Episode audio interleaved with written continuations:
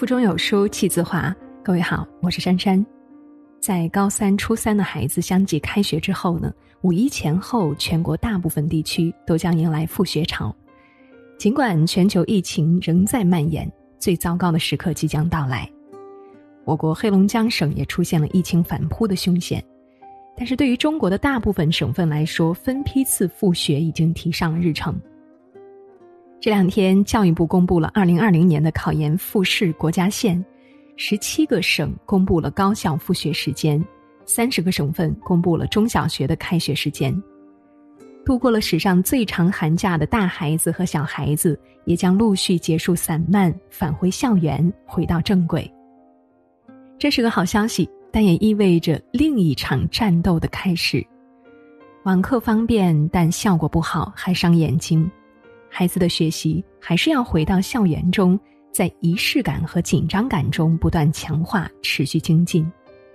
但硬币的另一面，一旦校园防控出现问题，复学的孩子出现感染，那很快就会引发疫情反弹和舆论地震。面对复学，老父老母们要做好哪些准备呢？首先，当好防护墙，备好口罩和洗手液。今天中国的疫情还没有结束，每天都有新增病例的出现和小范围疫情的共生，是今后相当长时期内我们都必须直面的现实。就像大火过后仍然有零星的小火燃烧，实属正常，不必过分恐慌，但也不能麻痹大意。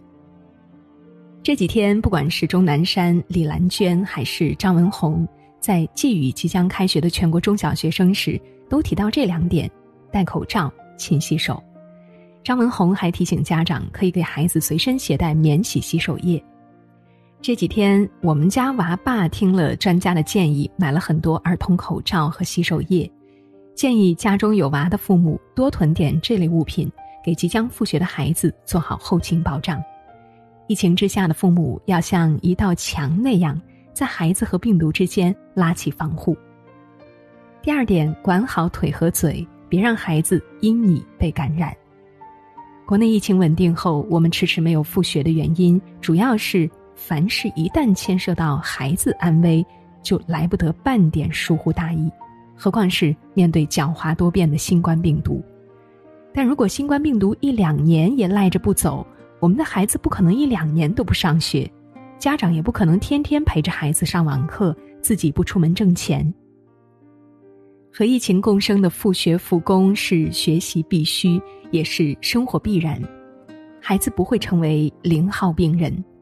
张文红说：“因为孩子不会跟外界主动接触，他们的接触都是大人带来的，所以家里如果有孩子上学，家长就应该进入战斗状态，管好自己的腿，社交场合和人保持距离，管好自己的嘴，外出吃饭避免扎堆儿。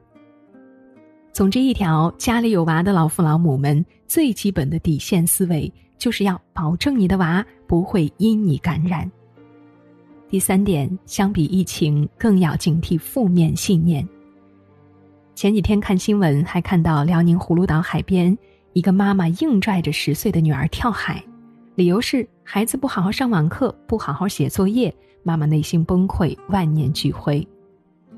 相比灾难，更值得警惕的是灾难过后的负面信念。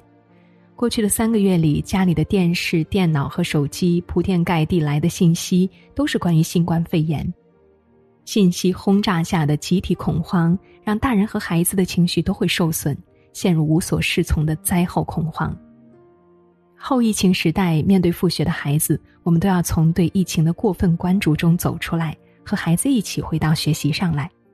我们身体力行的重回生活的细节，不管是居家生活还是外出活动。宽严相济，松弛有度，坦诚专注，少说多做，达成一个个小目标，孩子会从父母的言传身教中得到正面的信念，行动起来，认真做事，一点点进步，慢慢的就会好起来。那第四点是做出自律，带孩子走出超长假期。让孩子做到的，家长首先要做到；让孩子不做的，家长首先不去做。自律不是说出来的，而是做出来的。在亲子关系中，它更像是镜子和成像的关系。当了十年妈妈，我发现一个道理：我偷懒懈怠时，孩子也会跟着马虎大意；我忙乱无序时，孩子也会敷衍了事。相反，如果我自律平和，孩子也会懂事努力。父母是孩子的参照物，父母的磁场就是家庭的能量。解封后这一个多月，健身房没开门，我每天依然早起，在家附近的广场跑步，孩子也早起去打篮球。我遇见了不少带着孩子运动的家长，他们一边打球跑步，一边微笑闲聊。那一大一小的背影和极其相似的脸庞，看着就让人觉得心安。超长假期后，我们要在灾后心理修复中直面节后综合征，陪孩子去调整生物钟，让孩子从身体到认知都尽快回到复刻常态，让孩子成为我们的老师，让我们不断擦拭自己这一面镜子。第五点是敬畏规矩，让孩子拥抱学习的实苦。虽然鼓励和宽容教育这些年非常盛行，但是作为靠苦读走出农村，又靠苦写走到今天的人，我觉得有些时候父母是要逼孩子一把的。偷懒是人性的弱点，放弃是更容易的选择。小孩子缺乏自制力，对需要持续吃苦的学习，他们更愿意选择逃避。董卿说，年少时从农村考上复旦的父亲对他要求极其严格。他被逼背诗，被逼锻炼，被逼成长，有过内伤，但更多的是养成自律刻苦的习惯。后来，他成了央视当家花旦，少年积累的诗词功力一次次在节目中成就他。他也当上了妈妈，才渐渐觉得对于孩子的教育还是严格点好。我觉得父母需要逼孩子一把，这个逼不是强迫，不是控制。而是父母用负责的教育理念，在孩子心头培植的执着信念，这信念会成为孩子受益一生的习惯。第六点，多点耐心，等孩子去重建信心。不难想象的是，一旦开学，因为疫情在家里懒散了三个月的孩子，势必在课堂和学业上露出马脚，问题多多。也不难想象的是，盼着孩子开学的不少父母。在孩子好不容易开学后，不得不面临孩子学习有点跟不上趟的残酷现实，打骂和诋毁、指责和愤怒只会让情绪崩溃，而耐心和方法、接受和帮助才能解决问题。